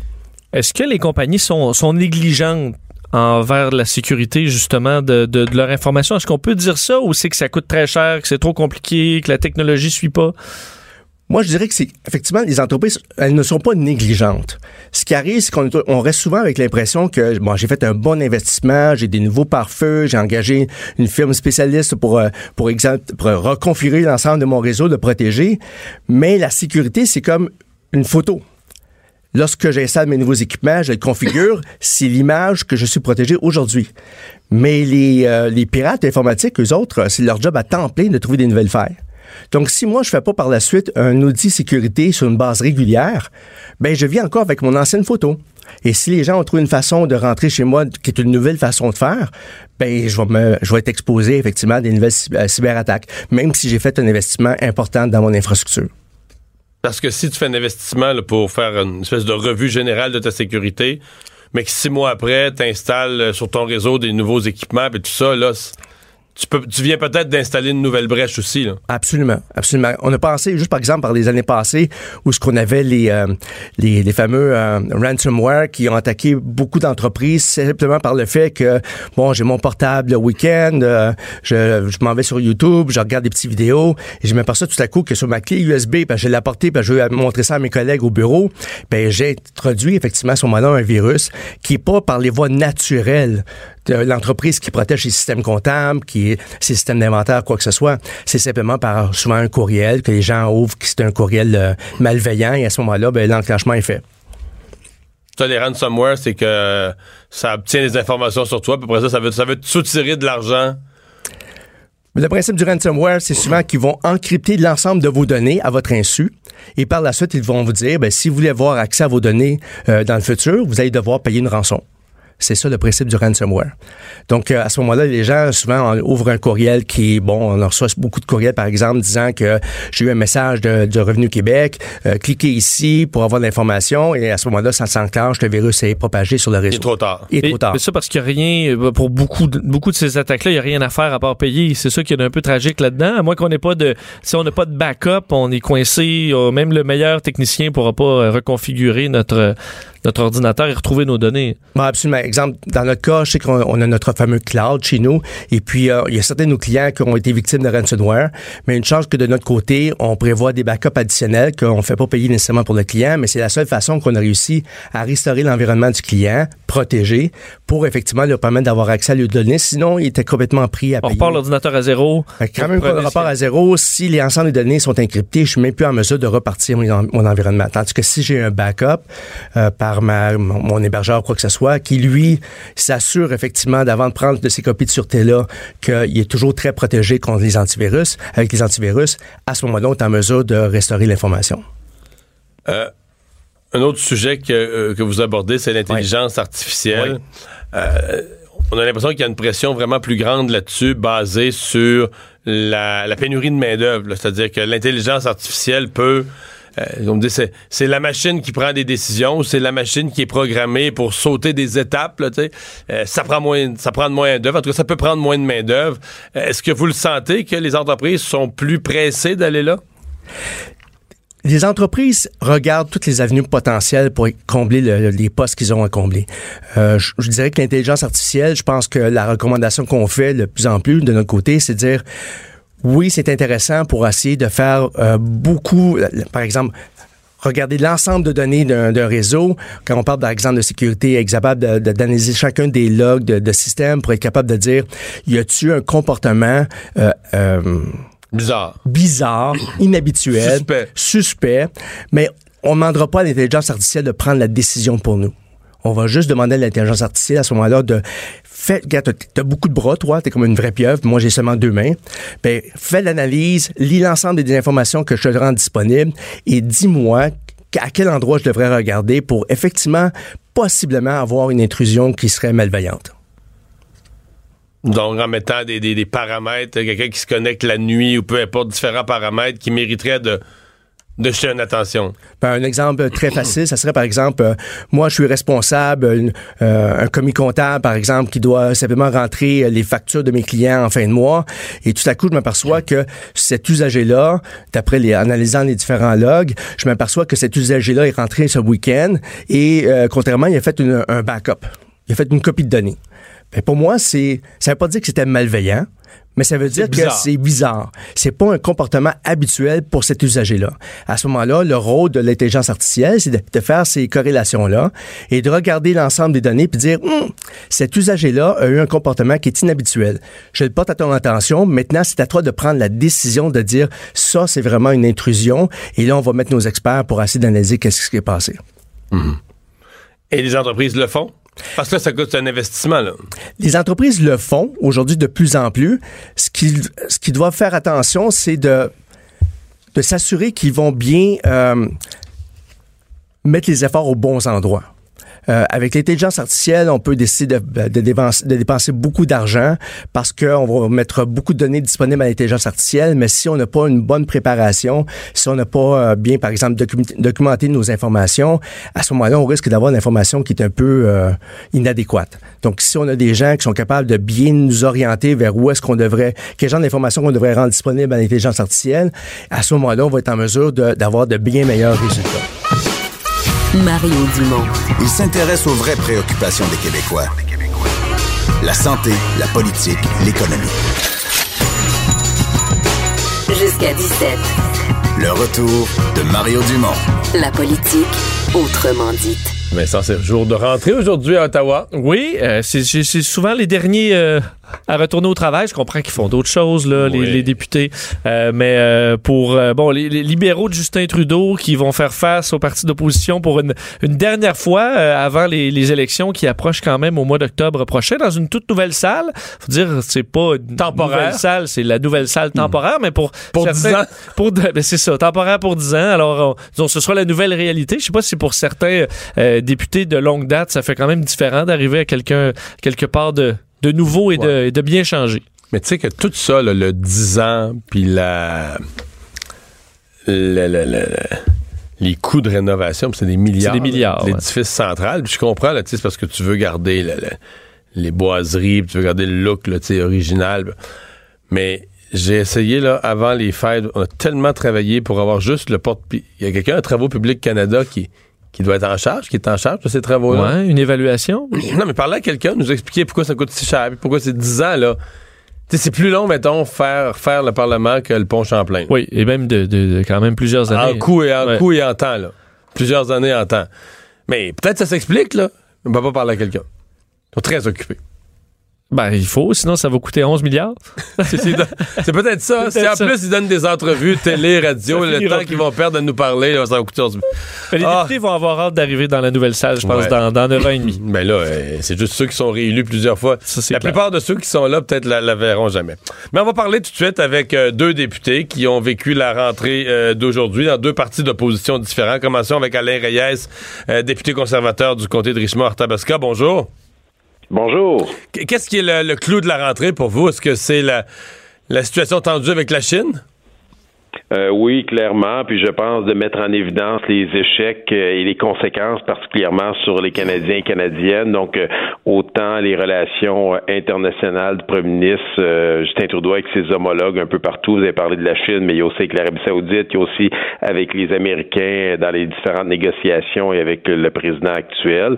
Puis je rajouterais, moi, un troisième élément qu'on parle pas très souvent, mais les relations de notre Premier ministre avec les provinces. Il est présentement en conflit avec plus de 50 provinces 50 des provinces du Canada, qui représentent à eux seuls 79 de la population canadienne on s'attend à un premier ministre qui travaille en partenariat. Alors imaginez si les tensions sont au point qu'on est en conflit continuel dans plein de projets, ben c'est les citoyens, les municipalités, euh, les patients, les clients, les étudiants qui vont écoper au bout de la ligne. Donc euh, on sent qu'il y a un manque de leadership euh, de la part du premier ministre Justin Trudeau. Mais M. Trudeau, au contraire, dit que si des conflits, exemple avec certaines provinces, s'il est en conflit, c'est parce que ces provinces-là veulent pas euh, faire leur part pour les changements climatiques. C'est parce que lui se met en position de leadership avec la Chine, l'Arabie Saoudite. Il vous dirait, c'est parce que moi, je défends des, grands principes de droits humains et autres. Je me tiens debout pour ces principes-là. Ça, ça m'amène en conflit avec des pays. Est-ce que M. Trudeau est pas l'homme, euh, au contraire, un, un homme qui pousse pour ses principes, entrant peut-être en conflit avec avec, certains?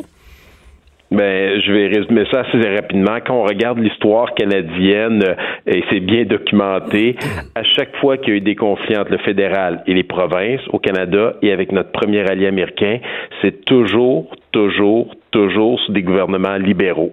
Le discours paternaliste, centralisateur, moralisateur, de dire que les libéraux ont toujours raison, veulent imposer leurs valeurs, leur vision des choses, sans euh, prendre le temps d'écouter les gens sur le terrain, d'accepter que les gens ne pensent pas tous pareil, puis on est dans un système démocratique, ben ça l'emmène ces tensions-là que l'on vit présentement dans plusieurs dossiers. Vous parliez de la Chine immédiatement après que son ambassadeur ait utilisé les propos euh, qu'il a fait, il aurait dû immédiatement le remercier, mais c'est un peu comme les problèmes d'éthique et de conflit d'intérêt de ce gouvernement-là ils attendent toujours d'être sur la place publique, d'être au bout euh, dans les derniers retranchements pour prendre les bonnes décisions. Puis ça, ben, ça mine la confiance du public, des citoyens et des citoyennes face aux politiciens, qui déjà, on peut le dire les vraies choses, l'opinion des gens est assez malmenée face aux politiciens. Fait que je pense que dans ce cas-ci, euh, ce premier ministre-là fait plusieurs erreurs, puis c'est les gens qui payent au bout de la ligne. Pensez-vous que cette session, qui est la, dernière, va être l'occasion euh, pour votre chef de se, de se démarquer? Là, parce que les critiques que vous nous formulez, bon, on les entend. Les gens ils peuvent avoir leur insatisfaction après quatre ans envers Justin Trudeau. On entend rarement là, des, des, gens, en tout cas moi j'en entends rarement, là, des gens moins politisés, des gens du public dire Waouh, on a on a, on a le remplaçant qu'il faut, on a l'homme fort qu'il faut, on attend Andrew Shear, puis il va prendre la place en octobre prochain. Est-ce qu'il va se révéler durant sa, dernière session, sa dernière chance en chambre de, de montrer ce qu'il y a dans le ventre? Là? Ben, je vous, je vous surprendrai pas en disant que j'en suis profondément convaincu, mais le rôle d'opposition est un rôle qui est extrêmement ingrat pour les chefs. C'était la même chose dans de Stephen Harper. On pourrait dire la même chose des anciens, euh, des anciens chefs des partis, même du Parti libéral. Donc, on a moins d'opportunités de se faire connaître. Naturellement, Justin Trudeau a une très grande notoriété à cause de son père, en étant le fils de Pierre Elliott Trudeau.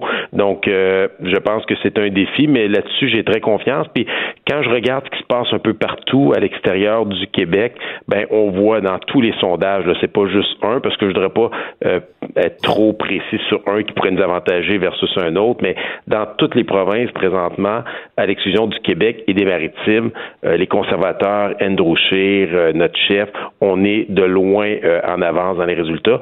On a encore beaucoup de travail à faire au Québec. Les conservateurs depuis Brad Maroney n'ont pas nécessairement fait des scores faramineux, mais on le sent sincèrement sur le terrain avec les propositions qu'on apporte euh, de défense des intérêts du Québec avec des résolutions. Je pense juste au rapport d'impôt unique, voir de, quelle façon, avec beaucoup de condescendance, le premier ministre rejette cette volonté de tous les partis euh, de l'Assemblée nationale de vouloir avoir un rapport d'impôt unique, euh, de, rejeter ça, d'essayer de jouer la peur sur les emplois, quand en réalité, notre chef a répondu très rapidement, on a une expertise à l'Agence du revenu, il ferait, on pourrait très bien les utiliser à d'autres fins. Il y a aussi les retraites par attrition. Et là, on a des enjeux au niveau des paradis fiscaux. où Il y a de l'argent à aller chercher pour faire respecter nos lois. Donc, je pense que les gens n'ont pas besoin d'avoir peur. Il y a plusieurs opportunités pour nous d'aller faire plus de revenus et d'éviter d'endetter les prochaines générations comme ils font présentement les libéraux. Vous me parlez de vos, de vos espoirs au Québec. Je sais que vous avez vous-même travaillé, recruté des candidats. Vous avez foi que le Parti conservateur pourrait faire une percée au Québec. Vous vous êtes appuyé, entre autres, sur une victoire dans une élection complémentaire l'année passée. Mais est-ce que l'arrivée de François Blanchette vient pas contrecarrer vos plans? Parce que dans un certain vote nationaliste, vous rêviez de faire une percée conservatrice avec un discours sur le, le, le rapport d'impôt unique, etc. Mais euh, là, euh, si le bloc est regaillardi, là, ça, c'est, c'est de la clientèle de moins qui est disponible pour les conservateurs, pour vous. Là.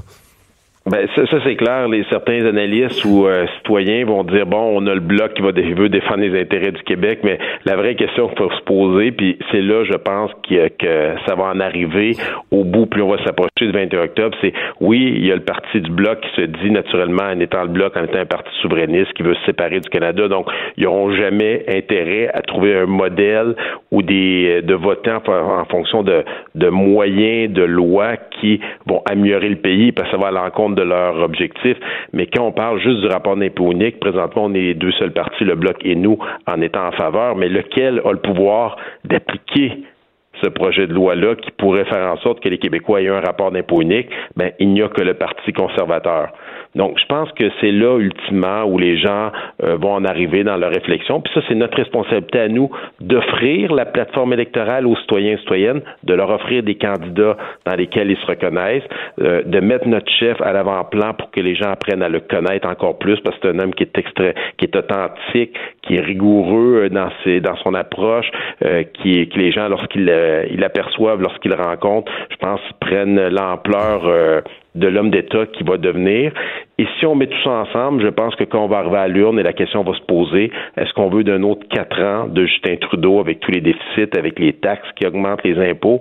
Ben, je pense que là, les gens vont se retourner vers nous, mais c'est notre défi, puis on en est tout à fait conscient, puis euh, on a bon espoir de réussir à faire une percée solide au Québec euh, lors de la prochaine élection. Alain Reyes, merci d'avoir été là.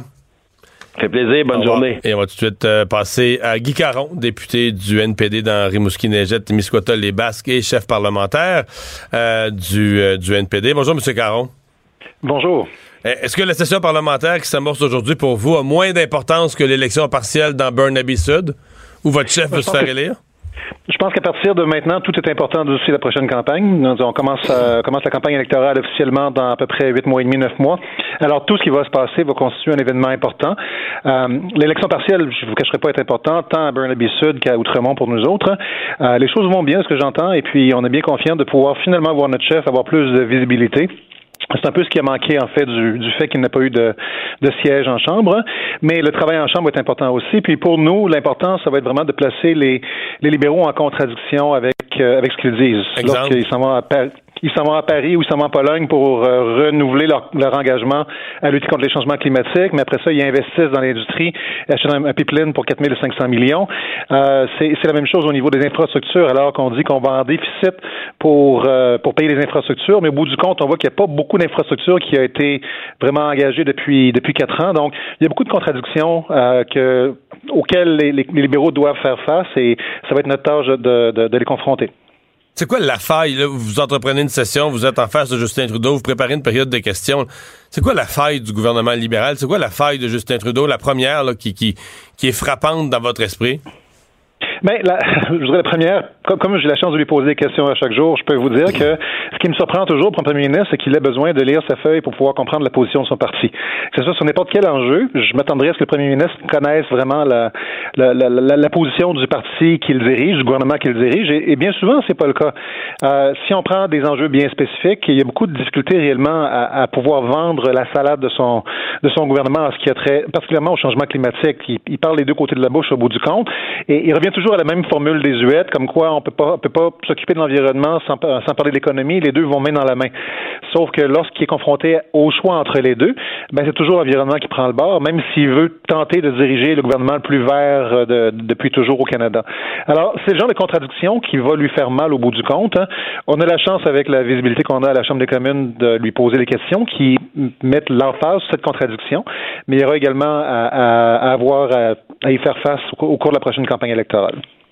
Guy Caron, merci beaucoup d'avoir pris le temps de nous parler. Merci Au bien, au revoir. Le retour de Mario Dumont, l'analyste politique le plus connu au Québec. Cube Radio. Autrement dit. On est de retour pour euh, parler sport. Et aujourd'hui, c'est Jean-Philippe Bertrand, des partants à TVA Sport, qui est avec nous, en fait, pour toute la semaine. Salut, Jean-Philippe.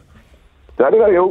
Euh, week-end de, de sport, ben on va commencer par se parler de tennis euh, parce que euh, il s'est il, comme il y a comme eu deux affaires en parallèle. Il y a la, la, la fin des internationaux d'Australie toujours suivie, mais en même temps nos canadiennes euh, qui avaient débarqué en Australie sont allées faire un autre tournoi.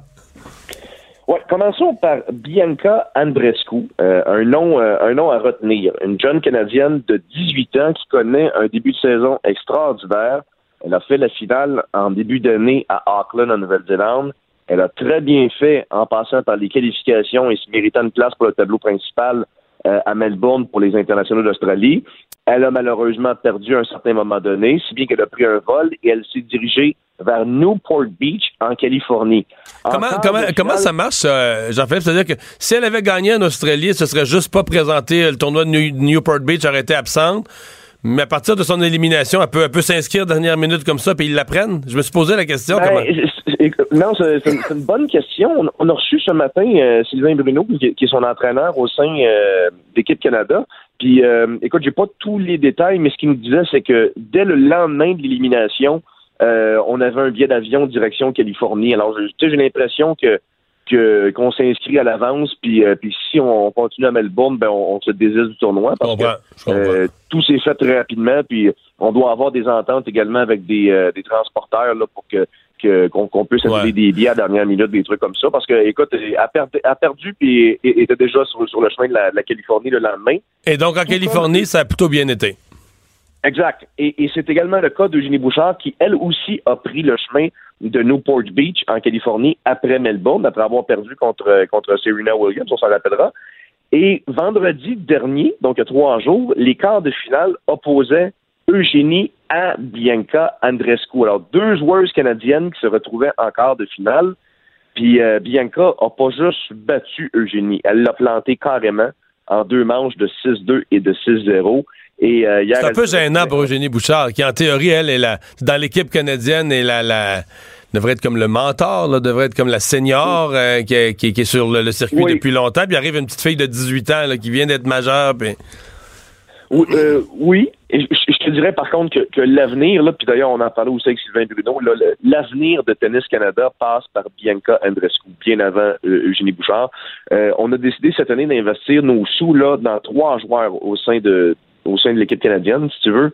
Félix Auger-Aliassime, Denis Chapovalov et Bianca Andrescu. Alors, ce sont vraiment les, trois principaux chevals de bataille de, Tennis Canada. Tu sais, à ça, Milos Raonic, il est rendu un âge puis il est rendu un statut dans sa carrière où est-ce qu'il il peut, avec les commandites, il peut, voler de ses propres ailes. Et je, pense que c'est un petit peu la même chose également pour, euh, euh, Eugénie Bouchard.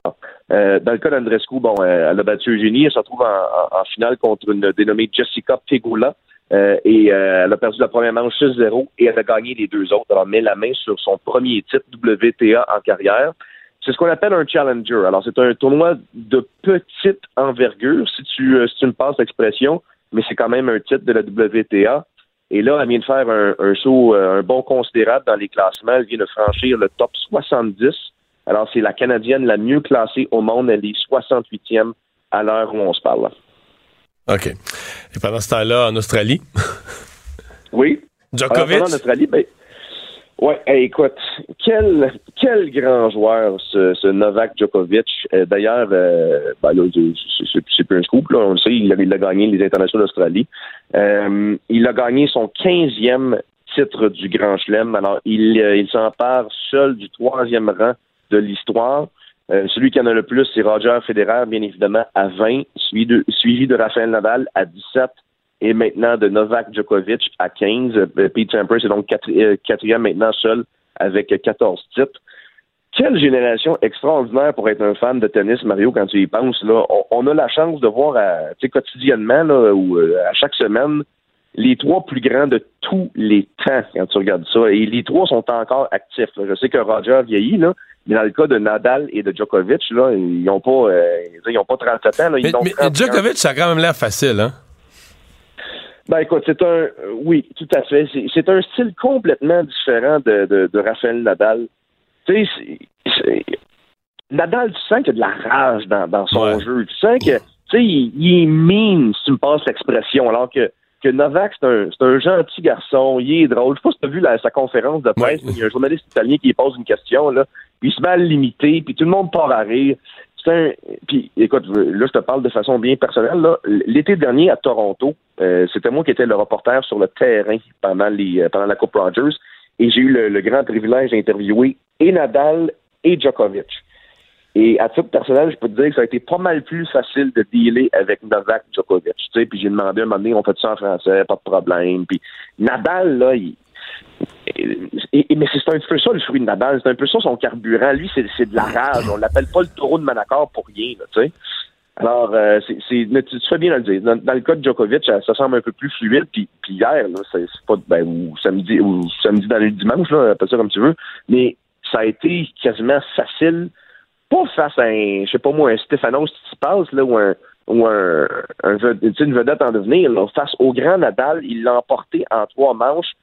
6-3, 6-2, 6-3. Puis, tu sais, normalement, là, je te parle de la rage de Rafael Nadal. Là, après une défaite de même, Nadal aurait été en beau fusil en temps normal. Là. Il est allé serrer la main à Djokovic, là, puis je regardais son nom verbal, puis ça venait quasiment à dire que je fasse contre ça. Là. Tu sais, il n'y a rien à faire. Là. Jean-Philippe, il- là, en plus. Oui, vas-y. Oui, vas-y. Non, mais il nous, il nous Ok, reste à près une minute, puis je voulais, je voulais qu'on revienne sur le week-end du match des étoiles. Souvent, un week-end où on dirait que c'est capable du meilleur comme du pire. On questionne des fois un peu toujours, bon, on devrait changer ça, changer ça? Qu'est-ce que tu as pensé de la- euh, du, du, du week-end du match des étoiles pour la LNH? Ben, comme, comme j'ai tendance à dire, là, moi, moi je suis plus steak de laine patate. J'aime mon pâté chinois un peu plus conventionnel. Le, les artifices puis les gadgets, moi, je- moi, ça m'enlève un peu de, du, du charme du, du week-end. C'est drôle. Écoute, on a vu des belles choses, là. Il n'y a pas de doute là-dessus. Là. Crosby qui a été très bon dans le 3 contre 3. Moi, ce que je retiens de ce week-end des étoiles, là, ce sont les performances des dames, des demoiselles. Il y a des joueuses de l'équipe canadienne et américaine qui ont fait les démonstrations. Ça avançait Écoute, sur, a- un, sur un moyen temps, comme on dit, dans certains cas. Écoute, il y, en- il y en a une, parce que comme tu le sais, Connor, euh, pas Connor McDavid, mais euh, Nathan McKinnon a dû euh, se désister pour en raison d'une blessure à un pied. Alors, c'est Kendall Coyne, une, une jeune demoiselle qui, qui a pris sa place. Elle a fait le septième meilleur temps. Elle a été meilleure que Clayton Keller. Alors, moi, j'ai adoré euh, ce- ce- cette portion-là. Puis, euh, il y a une autre joueuse, euh, Brianna Decker, qui a fait meilleur que Leon Draisaitl à l'épreuve des passes, si bien que la compagnie CCM s'est senti mal. Il a fait parvenir un chèque de 25 000 Alors, euh, on a vu des belles choses, mais ce que j'ai le plus aimé, je pense, c'est c'est des joueurs qui, qui ne font pas partie de la Ligue nationale. Hey, merci Jean-Philippe, à demain. On s'en parle demain, salut. Qu'est-ce qu'on surveille, Vincent? Ben, le FBI a déposé dans les dernières minutes euh, des accusations assez lourdes envers Huawei euh, et sa directrice financière Meng Wanzhou. Euh, demande d'ailleurs son extradition aux États-Unis. Ça, c'est confirmé. Des accusations d'avoir menti au gouvernement, d'obstruction à la justice, d'avoir détruit des preuves. Alors, un dossier quand même assez lourd que les États-Unis bâtissent contre euh, Huawei. Des faits qui remontent jusqu'à 2007. Ouais, Alors, un peu plus lourd, on pensait que c'était juste les sanctions contre l'Iran, mais là, on envoie un dossier un peu plus étoffé, un peu plus lourd des euh, Américains. Merci Vincent, merci à vous d'avoir été là.